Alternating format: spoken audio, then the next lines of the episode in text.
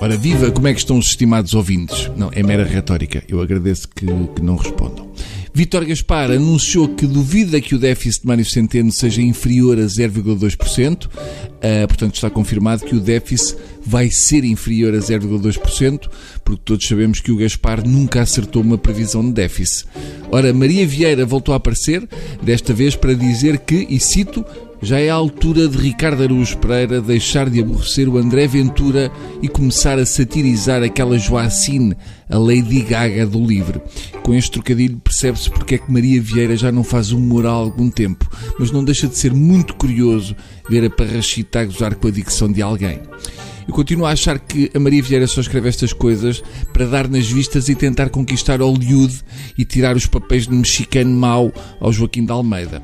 Vamos ao que realmente interessa, mas que dá soninho.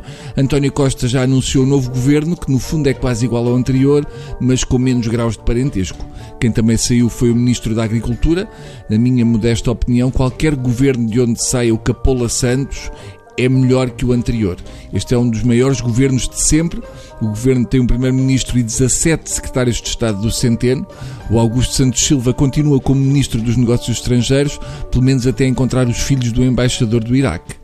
Está mais complicado que encontrar a filha dos McCann. Há novos ministérios. Há um Ministério da Transição Digital que soa a coisa para impressionar os pais que ainda só usam o telemóvel para telefonar. Fica estranho falar em transição digital em 2019. É como chamar teledisco aos vídeos de música.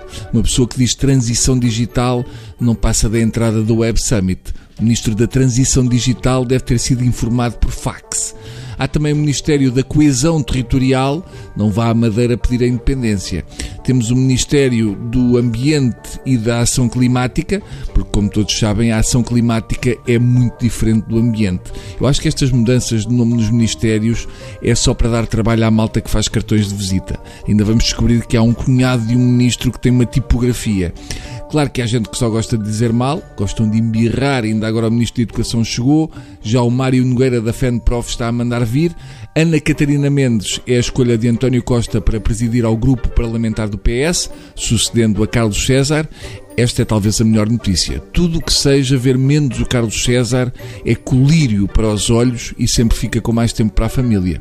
No fundo, não há muito para dizer. Este novo governo é basicamente igual ao anterior, só que é o maior de sempre, mas sabendo como é o centeno e as cativações, não vai haver mais dinheiro para cadeiras e nas reuniões do governo vão ter que haver alguns que vão ter que se sentar ao colo dos outros. Talvez por isso tenham aumentado tanto as cotas de mulheres. Adeus.